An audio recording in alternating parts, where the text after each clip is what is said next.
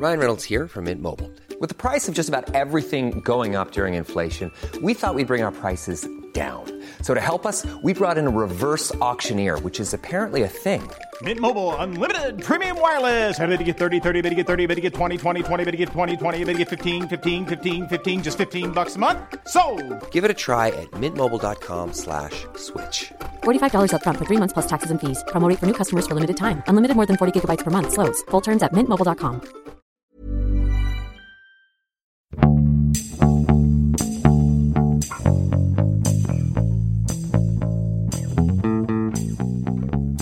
欢迎收听《艺术有毒》，我是胡胡。我现在呢是在北京七九八的新空间的现场，新空间正在举办艺术家张辉的新作展，展览就叫《张辉二零二二到二零二三》。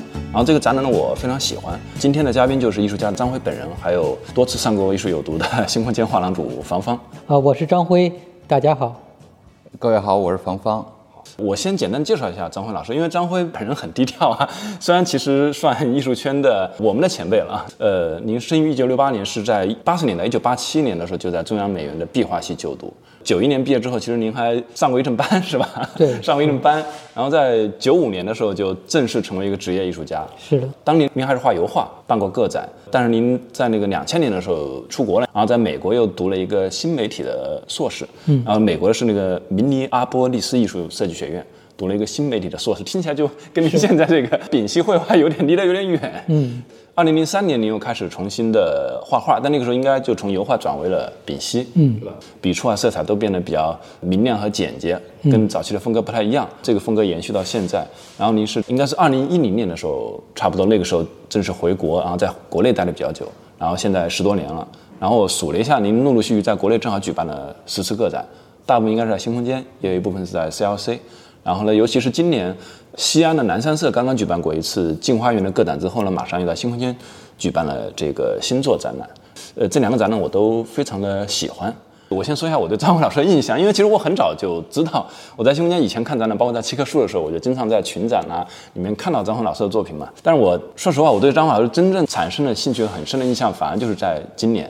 以前的时候其实看过，但是你知道以前有个词叫做什么“第二眼美女”，就是你会看到第二眼、第三眼的时候发现她很好看，但第一眼你可能就没有印象。我对张辉老师的作品就是这种感觉。然后一旦我突然发现了张辉老师作品里的魅力之后，突然发现我怎么这个时候才回过神来。然后我想起二零一九年的时候，以前在新空间的月城给我发过 PDF，后来我问房房我说那些作品还在吗？都卖掉了，几乎都卖掉了。然后现在的作品已经涨了百分之五十，这就是我我对您的印象。对，然后我想问一下房房，你是什么时候认识张辉老师的？因为我看二零零七年新空间就给张老师举办过两千年之后的第一次个展，那个时候您应该还没有正式回国，是吧？是的啊呃，其实我每次跟人说，我说从两千零七年开始代理张辉，好多人都觉得很惊讶啊。但对我个人经验来讲，我觉得一点都不惊讶。我是两千年毕业的，嗯实际上在我毕业的时候，两千年，也就是说这世纪之交的时候，张辉显然是在比我毕业更早的那一辈画家当中。一个非常出挑的人物，他当时其实你在九十年代出国以前，几乎是在央美这个或者是北京的画家圈子里边，已经形成了比较稳定对他的一种看法，是一个非常杰出的年轻画家。就这一点上，在当时就是有共识的。所以作为我比他相隔将近十年吧，就是我七七年出生的，我们有一个差着一茬儿。一般来讲说一十年一茬儿差不多，差一茬儿的话呢，我很早就知道张辉是一个特别棒的画家。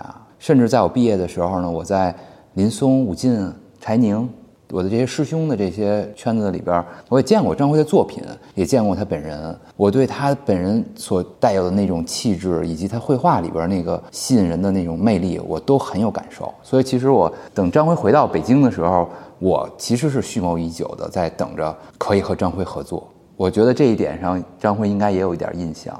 等他回来的时候，我发现，哎，居然有幸在我等于说是以前就很关注的画家这件事儿上，可以作为一个画廊经营者，可以介入他的事情。因为我认识他的时候我还是记者，我还没有自己的这个画廊的这个事业。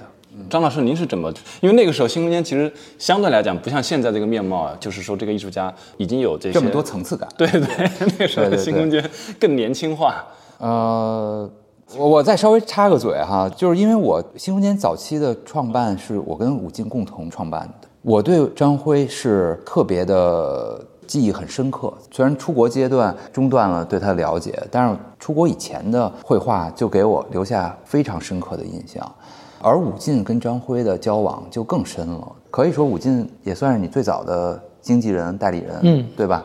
所以我跟武进是搭档，那我们在张辉的这个个案上有那么很强烈的共识，所以那个等张辉再次回国的时候，那当然是我们应有之义要去找他。这我这、这方面的一个感觉哈。张辉说说，您回忆一下您的第一次个展，那怎么发生的？对，因为很少有人谈您的第一次个展啊。嗯，对，因为第一次个展是，呃，我两千年离开的北京嘛，然后呢，我时隔六七年以后又回到北京，那么所以北京对我来说是一个全新的，您其实是老北京，您是北京人。对北京人，但是我指的这个全新的是指不光是外界的这个城市面貌和这个当时的那种活跃的文化气氛，更是这些艺术圈子这种更多的新的画廊出现。对，然后呢，有那么多的展览，但是呢，实际上对我来说都不太了解、不太熟悉这些零七年是市场井喷期。对对对，但是我又对于这些画廊来说呢，也是一个新人，人家对我也不太了解。正好我觉得武进和芳芳给了我这么一个契机。新空间那个时候可能就成立两年，我觉得那个是一个非常有活力的画廊啊，非常年轻，非常有活力，艺术家也都非常有活力。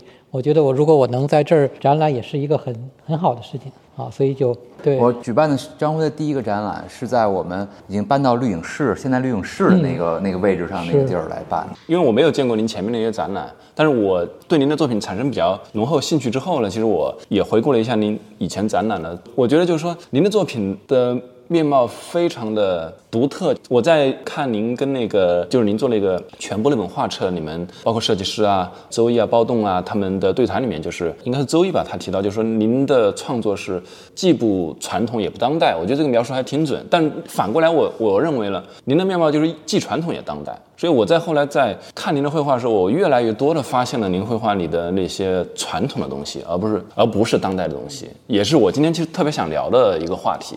就比如说那个关注您的人也反复的提到，您的绘画其实具备很明显的城市化，就是会出现反复的一些题材，而这而这种城市化是在我们现在的当代艺术家里面是非常少见的，因为现在当代艺术家他基本上是一个系列结束，开始一个新的系列，它是一个线性的，甚至我认为有些艺术家他，呃，有点故意要创作一个完全全新的系列，他不希望被符号化。所以他放弃以前的符号，或者从市场角度，他让以前的一些作品变成一个存量，他去创作新的作品。但是您的作品是不同的题材反复的出现，中间可能停顿很长时间，但是呢，过一段时间又出现了。就比如说像城市街景，其实主要就是北京的街景，然后像树、花、瓜果，然后更多的是人体、女人体，然后现在出现了男人体，然后又出现了男人加女人的这样的镜像的组合等等，但是它都不是一个断裂的系列。他总是就是说，过几年又有新的作品，所以我看您，尤其是最近几年的展览的那种感觉，就是那些展览好像平行展览一样，它并不是说一定就是说您在这几年产生了特别大的转变，而是一个感觉您的创作的周期是一个相对更静止的一个时空。我不知道您怎么处理您的这些创作线索啊？嗯，我觉得你提到了一个似乎是很简单的问题，但是有里边有很多点在里边。这个问题，嗯，就是说，首先呢，开始提到了一个传统和当代的问题。对对，这个问题比较大，可能后我觉得，咱们呀的分解。把这个拆解成拆解后面的慢慢地拆解一下分解对我其实也很好奇，或者说我自己觉得，当然在我的感受里，它是其实我觉得他身上的传统和当代都非常明显，而且我觉得原来在当代这块儿和传统这块儿存在着把当代和传统的对立。但是我觉得张辉的智慧或者艺术的这种魅力，在于他把它重新衔接，或者说重新把它变成既有又有的状态，这是我非常享受的一个状态。但是他他是作者，也许他有他自己对这个事情的看法，我也想听听他怎么说。对对对，我其实感兴趣的，我们这个可以后面聊。其实您复活了一部分中国传统绘画里面的，不是那种山水画和文人画以外的一些传统。我我个人感兴趣是这一块，但我们这个可以后面聊。嗯，我们可以先聊聊，就是您创作的这个城市化的这种方式，确实跟其他艺术家不太一样。明白，在以前的对谈中也聊到了，因为我画的这些题材，就像你说的，是很多现在的艺术家不涉及的题材，对就或者大家很多人都做过的这些题材，这是肯定的，对啊。所以呢，我其实就想一个很简单的一个道理，我就觉得，如果能把这个最简单的题材用自己的感受、自己的表达方式做好了，它就应该能够是一个好的作品。因为现在我觉得有一个很大的问题呢，就是说，当观众在看一幅画的时候，他其实不是很静的去品一张画。很多观众在看画的时候，他很快在一秒钟之内，他就把你的画给分类了。你是学院的，或者你是这样的，然后他就不往下看了，就不感受。对。但是我的作品呢，我觉得还是需要像你说的第二眼美女，就是说你还 需要需要感受。是的，啊，需要感受。呃，所以呢，我觉得这个成分就很多哈，但是这个感受就是也是一个比较虚的一个词语，就是说怎么叫感受哈？所以就说，观众在看画的时候呢，他都会脑子里都会讲他的呃文化经验，他会想到很多以前的有名的作品或者以前的文化作品，就是这个绘画作品的面貌嘛。所以就涉及到一个传统。其实现在所有的，包括当代的，就是很前卫的东西，它也是有传承的，并不是说无缘无故冒出来的。哎，它都是有一个传承，只不过可能脉络不太一样，或者它的那个枝杈走得更远、更极端一点。所以呢，我就是想把这个这些朴素的题材，等于是反复的在做。但是呢，它其实每一次它又有不同的。我隔几年可能就像楼房这个题材，隔几年又回来重新再画这个题材。但是它跟那个以前并不是说简单的去重复以前的题材，它会有会有新的变，就是这个变化不是说我要做的变化，因为我变了，这个周围的环境也在变，所以它是一种自然而然的，就是有感受的变化。就我是为什么一开始先抛出这个问题呢？因为因为我最近正好在看一些中国古代艺术史的一些书啊，发现您的几个绘画的系列，它正好可以跟古代，因为古代它有所谓画科这个概念，那唐代它就出现了，那个时候就有人物画，人物画里面可能又分仕女画或者一些别的系的类型，有也有山水画，也有一些花鸟画，而且还出现了一种叫做界画。世界的界界画，它就是画一些那种特别精细的建筑物、宫室、宫廷或者船呐那样的东西。而这个东西正好，好像这个跟您的，比如说画街景，这个是可以有对应的。那人物画跟您画这个男人体、女人体可以对应，对吧？花鸟画虽然您鸟画的不多，但是您画非常多的花，然后植物，它正好好像是跟这些 几个门类都一一的有所对应，所以我才感兴趣的是，你们是不是中国古代的这个绘画分科对你有影响？嗯，没有影响嗯，这个其实也是自然而然的。大家对这个题材，并不是说这几百年没有什么变化，或者是怎么样。其实你就现在你看几千年以前的岩画，它也有是有人物，对吧？然后其实这个东西是一个，是后来太人为的一个东西，或者大家也还是大家一个归类的问题。啊，但是我画的时候就没有想到过这些问题，只不过我只是单纯的对某一题材感兴趣这样。我也想表达一下我的感觉，我觉得的确无关。我觉得把他现在这个绘画面貌对应到中国古代绘画的那些分类分科这件事儿上，我觉得是一个错觉。但是有一个东西是我观察到的，我觉得有意思的。其实你如果把张辉的绘画放到更长线的。角度来看，你还是会发现它是有有很大的变化的。比如说，我能感觉到他在早期的绘画里边，更像是在一个景里边，景观的景里边有人的状态。他经历过一个很大的一个绘画的一个蜕变，就是把他那个一个复杂的景观里的绘画进行拆解、重组，重新形成他的绘画题材。这个我觉得是他的绘画自我调整的一个很大的变革。这也是中国画家。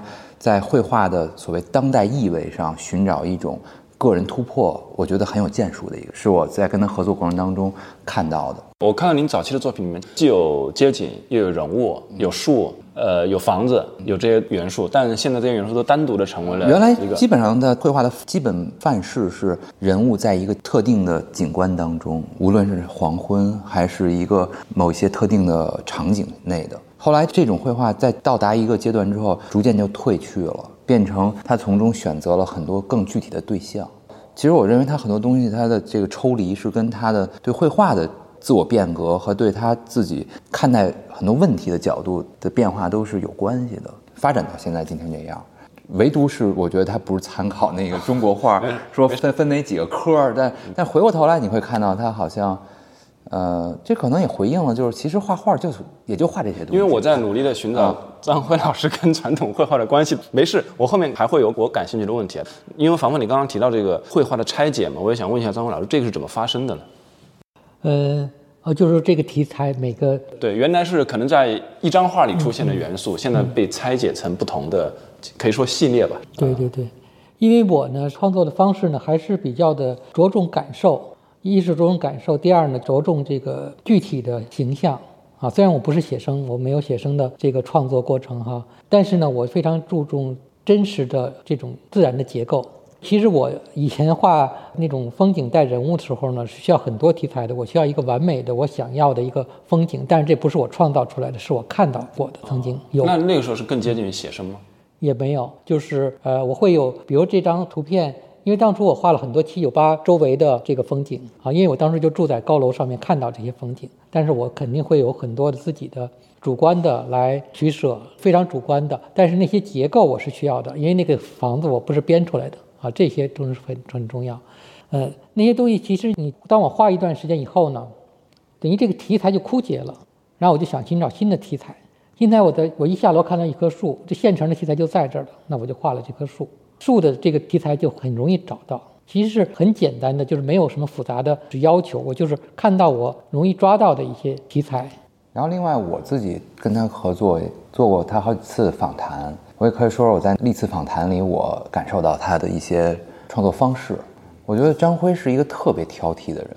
我的感觉就是说，他他首先先意识到了有很多很多都是他不想画的东西。他在他在我们他在我们所知道的 可以画的。等等等等，因为您刚出了一本画册叫《全部》，然后这十年里面有三百六十多张画，然后最后你说很多不想画了之后画了三百六十多张画，十年。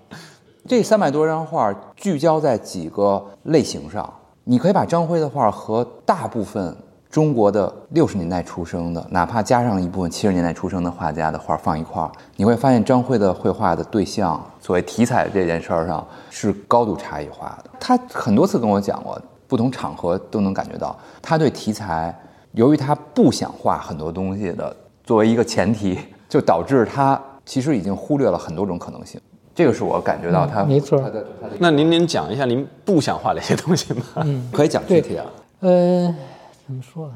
太多了，我想想。但是这容易具体化，容易得罪别人。我就说我为什么选择，比如说，比如说这个树枝的题材哈，很多画家都画树，都画树枝嘛。但是呢，我总觉得我也可以画。其实我一直总想说，用我的方式画，用我的方式画就能画出把我想画的那个状态画出来就好。其实所有题材也都是这样，就是花儿也是，比如我现在画的这种大朵的花朵，一个花朵其实是也是一个说是很容易的题材，但是非常有挑战性的题材，其实是不好画的，因为也是太容易重复以前的样式啊，或者是别人对这这个花朵的解读啊。其实每一个简单的题材都是一个挑战，对我来说。然后我们刚刚在提到您有那么多的那个系列的作品了，然后我又看到二零二零年的时候是新空间举办过一次您的个展，叫画什么都是一样的。对对对对，这个画什么都一样的。所以在题材方面，我有我的解读。我觉得其实他呀画了很多相对日常的，第一是有一种日常，第二是我认为他刚才提到的一个东西里边是我的理解哈，他不画想象，只画存在。他的所有的作品。他要是某种经历过的，看到就是他的绘画面对的是与他的个人经验有相关性的存在，而不是一个说我凭空想一个东西，可能特美或者特别怎么着的。他好像对这个有一定的有一种的界限。因为我当时最吃惊的是他画那个什么，画那个叫组合的那些作品，那些石头吗？石头组合，他其实都是观察到了这些石头。实际存在的这些石头，对，如果这些石头没有存在的话，这种存在实际上是可以编造的，或者说一个人编造了这个话，另外一个人也没法去揭露这个编造。但对于他来讲，他不舒服，他需要在他的那个经验当中，或者在这个世界当中，这个东西存在。他在画的时候，他会有一种绘画的一种意味，他是自己绘画的一个认同，建立这个认同的。所以这种微妙的东西。你就说他的在所谓他很多东西他不画，你知道吗？就是说是在很多微妙的东西里边，而且他也曾经跟我说过，有相当一段时间他是对这种，呃，因为中国的绘画有很长一段时间都是有强烈的意识形态色彩的，或者叫有政治议题的，他对这些作品他是非常想回避的，他不想介入这个。你可以看六十年代的中国画家里边，几乎都有过这时期，完全不介入这个领域的人几乎没有。而张辉，你可以看他所有的作品，几乎是没有介入。这个就是一个明确的证据，就是说他在他年轻的时候，对于不画什么东西有特别决绝的选择。我不画这个，这不是我的艺术想去涉足的范畴，就是不画。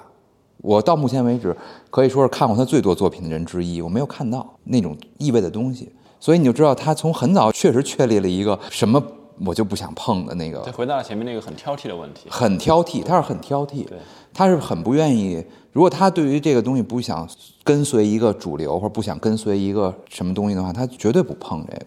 然后第二个我特别想说的一个问题就是说，关于传统，其实我觉得它真不是题材上的传统，我觉得它是美学上它是有非常强烈的对这也是我后面想深入聊的对对对，包括我在他画室里看到他是用大白云画画，这是在当时我挺惊奇的。中学生练毛笔字儿那毛笔，大白云啊，但是你回头来一想，很合理，因为你如果不用大白云的话，那么长的线，那种油画笔它是没法有。对我后面特别想跟张老师聊一下您的这个线条，但是我们现在还没聊到呢。对 他对线的驾驭，他对线的修养，这些是我觉得真的特别体现他的传统。对对啊，反而不是题材层面对上。你刚刚提到这个存在和感受，我想问张辉老师，就是您对这个事物，就是您画的东西，它的所谓的存在是它一定要真实存在，就比这些石头就真的有那么多石头正好摆成那个样子，还是一种感受上的真实？嗯，是这样的。比如说一张画，我要是看一张作品的时候，哈，别人的作品，呃，如果这张画它是，比如说这个形态是编造出来的，比如它的树枝，一看是那种，比如说传统国画，它有一些构式，哈，这种构式影片基本你就能看出来几个构式。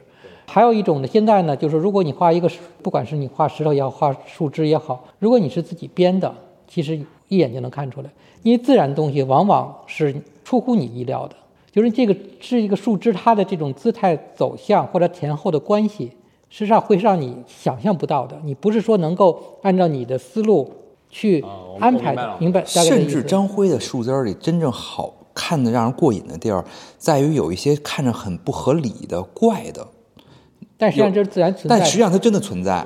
你如果真的看每一棵树，你，会发现就是第一眼，看上去觉得不好看，或者你第一眼看觉得没有什么感觉啊，但是你要细看，所以我就总想呢，其实这个过程呢，也是我特别沉迷的。我也希望观众沉迷的是什么呢？就能够在画里边游走，就是你这个树枝，你看你要可以跟随它，但是呢，并不是你想象要左边一个，右边一个，左边三厘米出一个，右边四厘米出一个，并不是你想象的这样，它会高高低低、很错落的。就这种东西呢，就是非常涵盖了一个，就是很宇宙性的，就是这种东西你你是会有惊喜的，你会每次有一种切实的感受的。所以呢，并不是说我描摹某一个石块或者东西，不是通过写生的方式。对。但是它但是这个东西呢，它是自然确实存在的这个形象，我都是有图片参照的。但是这个图片参照并不是说我描摹那张图片的，但是它那种自然的形态是编造所没有的。那么这个产生的结果呢，就区别了很多。就是简单的说，就是那种城市化的绘画，或者是关键性的绘画，它就画一个树枝，它就代表了它的一个想法，或者画一个树枝代表它的一个寓意。而且以前的那种城市化，它会形成样式，对好几代人不断的学习那个样式，画的都一样。所以你知道，我看张辉的画里边有一种快感，就像看非虚构的影片一样。哦，你知道，一个纯粹编出来的故事片儿，经常是不如那种非虚构的影片更有意思。它来自于一个真实存在的故事，或者说有时候人们会感觉真实的生活比编出来故事还精彩。这就是为什么 没错，然然后这一点刚才就说到一个我回避什么哈，那么这样的话其实很容易产生一个问题，你要那么真忠实于喜欢自然，忠实于实际的结构的话，那你很容易变成了非常写实的作品。对，那么我觉得要回避，就是避免这一点。所以我看，我觉得观众看我的作品也不会把我放到写实的那一类啊，只不过我用的实际上是一个自然的结构，自然所存在的它的结构，然后创作出来的呢，我肯定要远离一个写生感或者写实感这样。但是这样的产生的结果呢，我觉得就有个人的因素在里边。就第第一是我个人的一种解读，第二呢，这种作品就是它就还有它就是往更深的说，它有一种它的一种给观众或者一种精神的赋予了一种它的独特的精神在里面。我们现在就谈到您的人体画，因为您的人体画确实，我觉得在展览里面，尤其这次展览，也主要是以大尺寸的人体绘画为主，包括花卉的尺寸也变得特别大。那么您的人体绘画，就是我的感受，尤其是今年我重新注意到您的作品之后的感受，就是我还是能从您的人体绘画里面看到比较古典的东西。呃，第一呢，就是之前大家有谈到，您的人体画虽然裸体的居多，但是它不给人一种色情的感觉。它给人的是一种绘画里的人物，他跟观众他没有对视，没有互相的凝视、被凝视、欣赏和被欣赏那种感觉，他感觉是生活在另外一个世界，是一种非常理想化的那种古典审美的这种审美的感受，你是怎么来的？这样我觉得就是这个问题呢，也是跟刚才其实说的画树枝，刚才你还提到上个展览的题目叫画什么都是一样的。其实画人体、画树枝对我来说是一样的啊。这个一样的怎么解释呢？就是说它只是一个承载物不同，嗯，但是我画树枝、画人体，其实要表达的都是一个东西。但是这一个东西呢，我觉得也不好用某几个词，也可以用某几个词来概括。但是呢，我觉得不急于用某几个词来概括，这需要观众去体会啊。如果你把这个人体当做一个自然的事物，所以它就没有很普遍的大家对人体的那种色情啊，或者对你的一种那种亲近啊，它就是一个自然，就是树枝也是一个自然的存在的东西。啊，就人体其实也是表现一种自然的存在。对，然后呢？但是这些为什么画什么都是一样的呢？就是说画这些东西，实际上更多的就是说，所有的这些东西都是我满足我自己。哎，另外一个，我我从另外一个角度来讲，其实画什么都是一样的呀。其实画什么都是一样，是对一个真正伟大的画家的一个特别好的赞美。我觉得一个真正在绘画上能够达到一流状态的画家，才有这样一种画什么都是一样的一种一种体验感。当然，也是我跟周易当时做这展览的时候，我们对张辉的一个赞美。我觉得，像在这个时代能达到他这种把所有的所谓的题材这件事儿放到一个并不是很高的位置，而是让绘画本身放得很高的画家很难得。很多绘画是因为它的题材而胜出，而不是因为画本身。是因为他画了什么东西？对对对，画了什么内容？是因为绘画的内容，而不是因为它的本身它的绘画的风格和语言而胜出。所以我们当时用这个题材呢，既体现了张辉绘画状态的一种心态，也表达了我们作为张辉，我们非常喜爱张辉绘画的对他作为一个画家身份的赞美。我觉得画什么都是一样，这是一个很高境界的画家才能达到的一种心态和和评价。但同时，这话有点开玩笑的意思，有一点轻松的，有点那么一点点说说话又不是那么的。但是我我很我觉得很真实，很真实，真实，符合他的真实。呃，然后关于这个女人体这件事儿，最开始刘志志确实这么赞美，其实说的词叫“色而不淫”。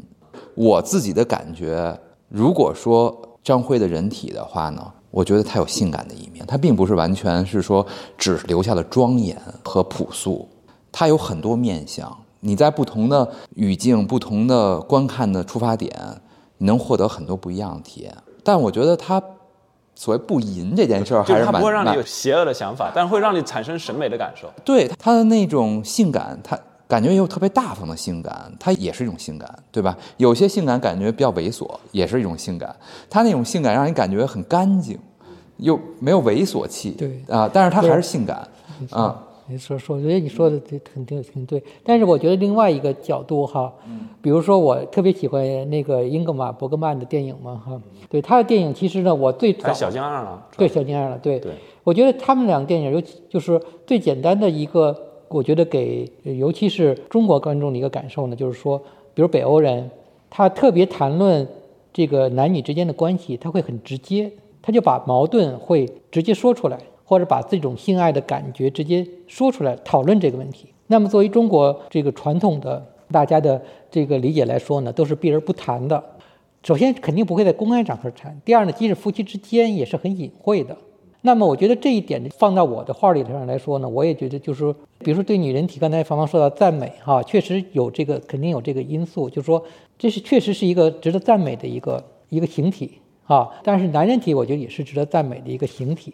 说到人的本质呢，人都是对身体都会有自己有自己的一个解读，都会有自己的一个欣赏，但是也有一个自己的一种很复杂的一种抵触啊，或者是一种就很复杂的一种心理。实际上，这是相对来说一个比较容易产生争议的一个题材，跟我别的题材相比。但是我就想让他能不能就是很直接的，没有什么避讳的把它呈现出来。嗯。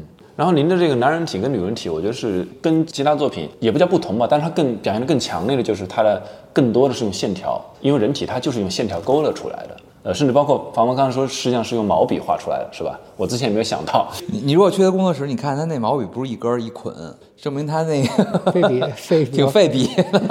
应该说，其实以线条勾勒人体，在当代的肖像绘画里面相对来讲是比较少见的。嗯，对，所以其实你这个又回应了刚才咱们早时候谈到的问题，就是说我回避什么？就是说，其实你要画一个人物肖像也好，画一个人体也好，实际上你要要不要画光影？对，你要不要画环境？对不对？要不要画空间，都是要考虑的问题。那么色彩冷暖你要不要考虑？嗯，作为传统绘画来说，对吧？嗯，那么作为符号绘画来说呢，也不是简单的你画一个人形，那你的目的到底是什么？其实有很多的取舍，就是很多要回避的要呈现的。所以正好呢，现在我觉得这个毛笔就是简单的线条，其实就是一个完美的一个人体呈现出来了，就正好符合我的现在一个。Millions of people have lost weight with personalized plans from Noom, like Evan, who can't stand salads and still lost 50 pounds. Salads, generally, for most people, are the easy button, right? For me, that wasn't an option. I never really was a salad guy. That's just not who I am. But Noom worked for me. Get your personalized plan today at Noom.com. Real Noom user compensated to provide their story. In four weeks, the typical Noom user can expect to lose one to two pounds per week. Individual results may vary. Life is full of awesome what ifs, and some not so much, like unexpected medical costs. That's why United Healthcare provides Health Protector Guard fixed indemnity insurance plans to supplement your primary plan and help manage out of pocket costs. Learn more at uh1.com.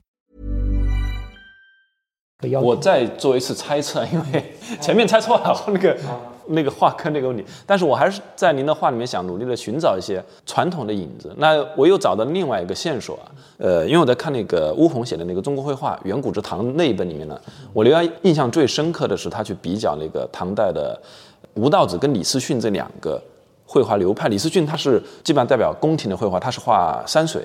然后呢，吴道子呢是，其实他是画壁画，他画的全是壁画。那壁画呢，它是以线条为主的，线条画完之后，可能他的其他工匠或者徒弟去填色。所以呢，他把这两个绘画风格总结，呃，不是他总结的，是那个呃《历代名画录》的作者张彦远总结，他把它分为疏密二体，疏就是那个疏忽的疏，松和紧，对，松和紧其实就是松和紧。我觉得甚至在当代都存在着这个。当然就是在中国的目前市场上流行的可是密密啊，就是那种比较繁丽工巧。那我再回应你一个啊，有有关于艺术市场的研究，说那个艺术市场的相对初级阶段的市场，普遍求写实和密，对啊，对而对于那种松、主观，对就看不懂。对这这很正常。对，嗯，这审美的一个阶梯。是的，是的。巫红那本书里面，他没有表达他个人主观的意见，但是你看了那本书，你会倾向于就是他认为吴道子的那个所谓的书风格，书郎应该是更高级的但可因为吴道子没有留下来任何作品，因为全都都都壁画都没留下都没了，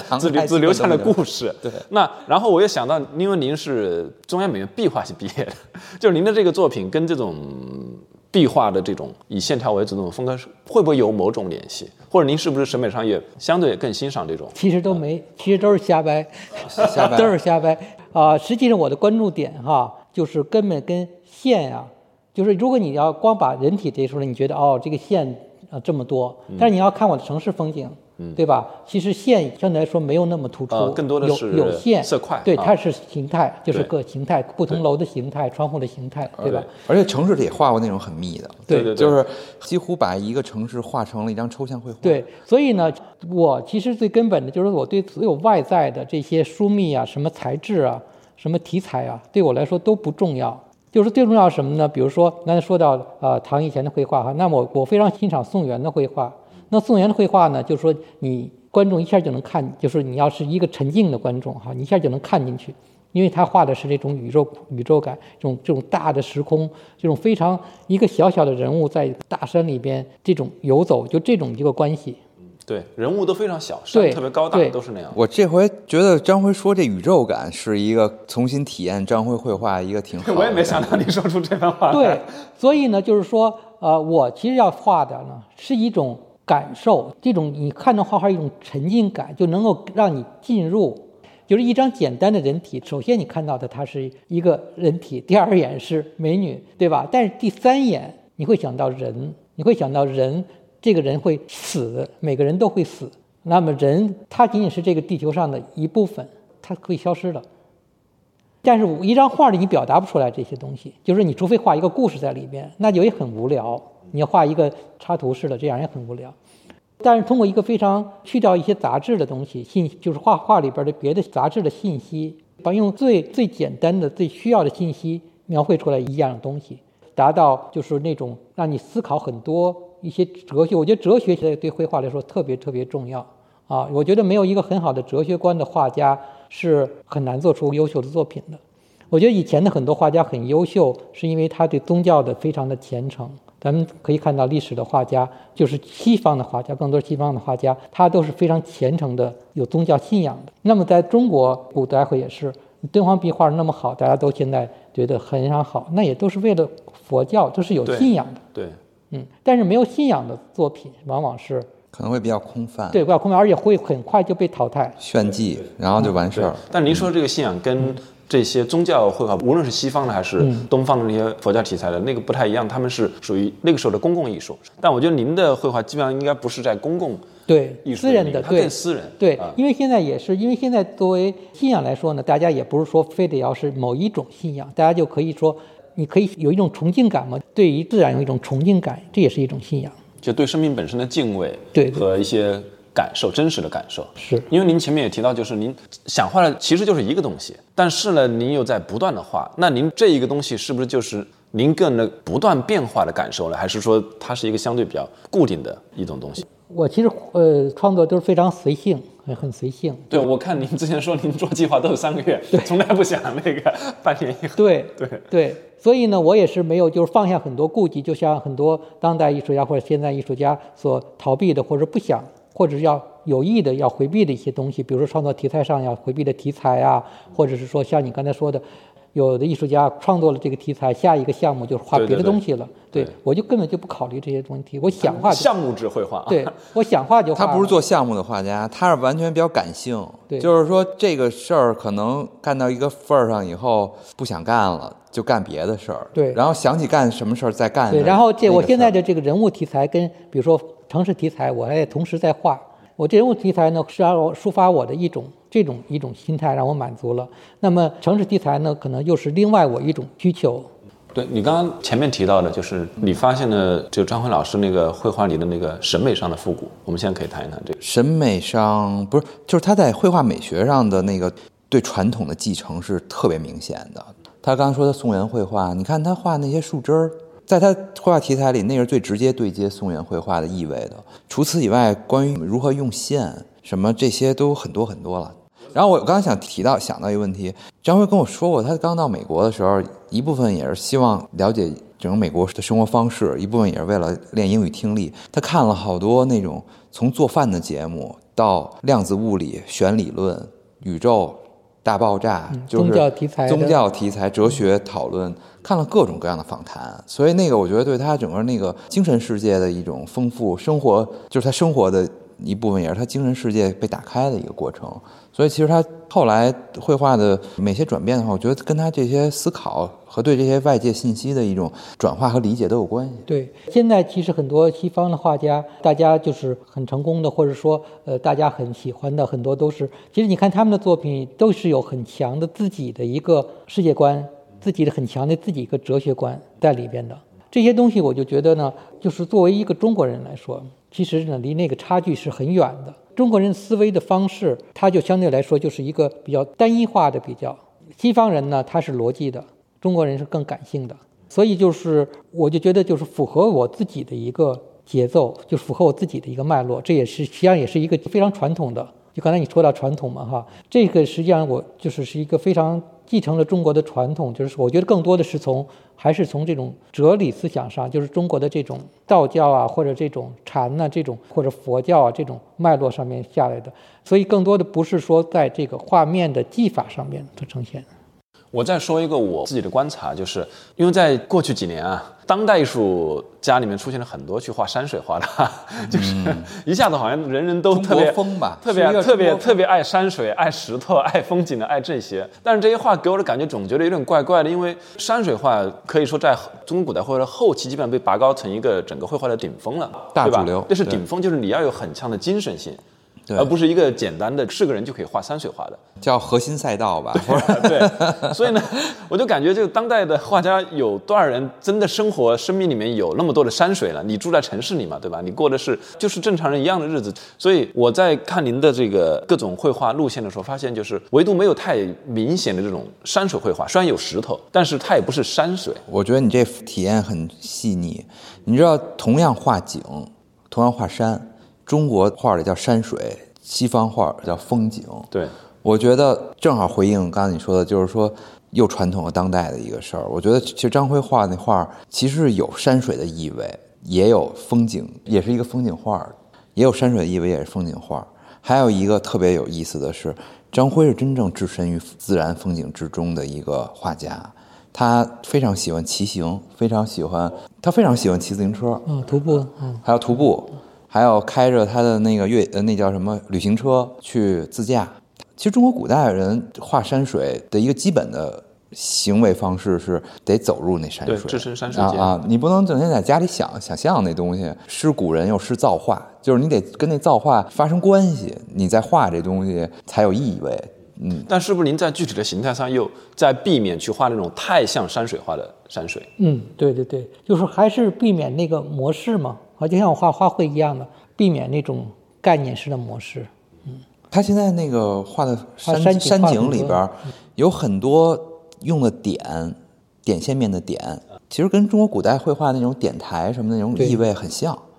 它就是既既当代绘画，也跟中国古代的对于山水自然的一个表现方式也不矛盾。我觉得其实他是一个能够调和这个关系的一个人，而不是对立这个。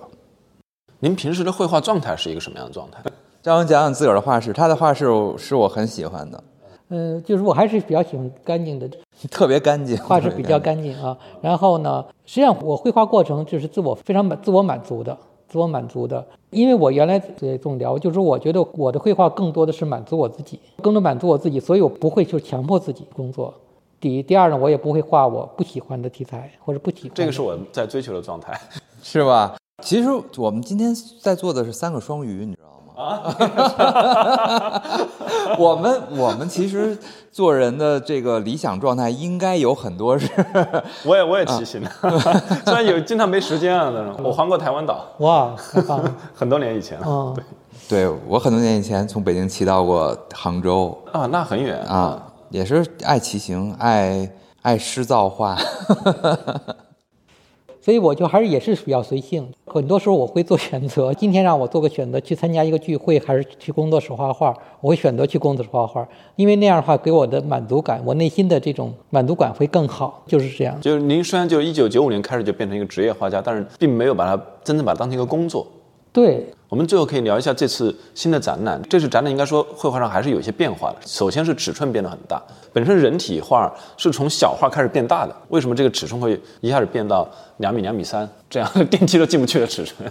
我记得，因为我跟张辉的共同的工作有很多事儿，我都记得很清楚哈。就是实际上我们在几年以前吧，我们应该是去看香港巴塞尔之类的，我们有过一个有一个对话。我记得大概的意思就是说，我觉得张辉在作为一个厚积薄发或者是积淀很深厚的艺术家，我当时就跟张辉说，我说觉得他应该有更好的发力，应该形成他更具个人风格的。参与整个当代绘画的这个进入这个景观里边，就是更加大刀阔斧的去做些事情。然后我觉得基本上就从那个阶段开始，也的确是张辉到了那个点儿了。我觉得他在绘画的尺幅上，在那个重新构造自己的绘画的这个面貌上，其实我觉得他那个展现出来他很强的那种爆发力，而且他作为一个。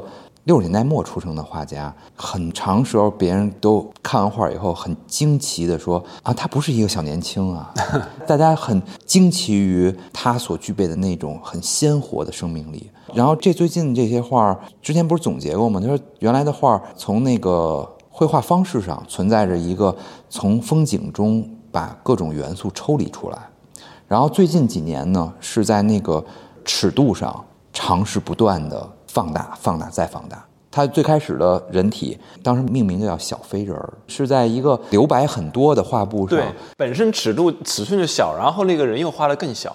对，是留下了很多空白和空间的。而最近这几年的作品，直接就是以等人大小，现在人物上进入到了等人的尺寸。然后我很惊喜地发现，它超越等人的尺寸，来去尝试一个新的尺度的表达。我觉得绘画的尺度实际上非常关键的要素，是一个画家对自己的绘画的一个定义自我的绘画的时候，是一个特别重要的一个要素。我们这次展览里边，嗯，可以说那个有两个是非常有突破的，一个就是人物，一个就是花朵。而且呢，当尺度变化以后，绘画的对画家的要求。以及传达给观众的感受全然不一样。这是一纯粹题材上没有变化，纯粹是在那个绘画的语言风格、绘画本体的层面上不断的自我挑战也好，或者寻找更大的乐趣、更嗨的状态，不断的寻找自我满足、自我满足，对吧？我觉得这个这是我们这个展览里边真正给行家看的，给懂行、理解绘画和热爱绘画的人要看到的这种。张红老师有什么补充吗？关于这次新的展览？对，就是比如说这次这个半身的肖像嘛，哈，就是像说有两米多大，就它跟小尺寸的确实这种尺幅的震撼力跟一个小的一个幅的一个符号性的一个肖像还是不一样。所以这也是我在避免，因为画肖像也是一个非常画家每个人都要画的一个题材，但是呢，也是要画出自己对肖像的一种理解。也是我的一个，就是一直在追求怎么着画的不重复别人的东西，有自己的一个特性。那么除了这个上面的就是一种颜色的简单这种概括以外，那么尺幅我觉得也相对来说。这种大的尺幅还是更有这种表达的，给观众的这种感受会很大不同。我最后还有一个问题，前面我就问了，正好可以最后放在最后问，因为您九十年代画的呃街景人物啊，它不仅是您后面把它拆解了，而且一个很大的变化在于，就是您在色彩上和给人的整体感受上完全变了。因为九十年代的绘画是相对比较偏暗，呃，我记得您应该是在访谈里也说了，您当时也可能是想表达一些压抑的那种感受，但是后来在您的绘画里面再也看不到这些东西了。这个变化是怎么产生？您的绘画里面看到的是非常明亮的色彩，甚至有的时候会用荧光色，然后丙烯用的是都是那种比较偏粉的颜色。这也是为什么，就是如果不认识您的话，就不太相信这是一个六零末的艺术家画出来的画。然后您看到，比如说这些呃女人体啊，这些这些，它给人感觉到是生命的美和那种青春的那种活力的那种，总是那那种感受，就是它会让你让你感觉到愉悦。这是怎么产生这种变化？明白。嗯，是这样的。其实，在九十年代那时候，那个时候是其实就是很年轻，三十岁左右，还不到三十岁。其实那个时候虽然年轻，但是对未来呢，觉得还是充满了未来啊。虽然充满了未来，但是对未来感觉是非常未知的。而且那时候呢，主要生活在北京嘛，也没有就是说去更看得够别的地方的世界或者别的地方生活。那么后来呢，就是去了美国嘛，后来又是实际上是还是生活丰富了，感受丰富了。我觉得还是对人生的理解不同了。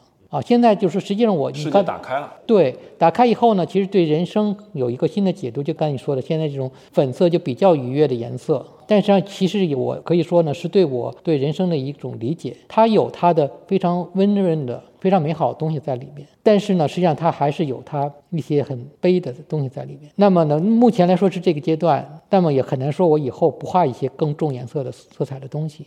所以回到刚才，就是说我其实还是更感性的去，现在就这个阶段就是这种状态，就是对人生还是一种比较平静的、平和的理解。那么也许过了一段时间，我还会心境变化，绘画也会发生变化。对。那我们今天差不多正好聊到这里。如果听众感兴趣的话，呃，新空间的张辉老师的新作展呢，呃，在十一月二十六号结束，还有差不多呃一个多星期的时间。感兴趣可以来呃展览现场看实物，然后在我们的公众号上也会看到本次展览的照片。今天就非常感谢两位来参与艺术有毒的播客。好，谢谢，特别开心。感谢收听艺术有毒播客。我们的节目可以在 Artist Poison 官方网站以及所有泛用型播客客户端收听。另外，欢迎关注我们的微信公众号和微博账号，以便获得更多与节目有关的信息。也欢迎给我们留言、转发和好评，支持我们做出更好的节目。Mom deserves the best, and there's no better place to shop for Mother's Day than Whole Foods Market. They're your destination for unbeatable savings, from premium gifts to show-stopping flowers and irresistible desserts. Start by saving 33% with Prime on all body care and candles. Then get a 15-stem bunch of tulips for just $9.99 each with Prime. Round out Mom's menu with festive rosé, irresistible berry chantilly cake, and more special treats. Come celebrate Mother's Day at Whole Foods Market.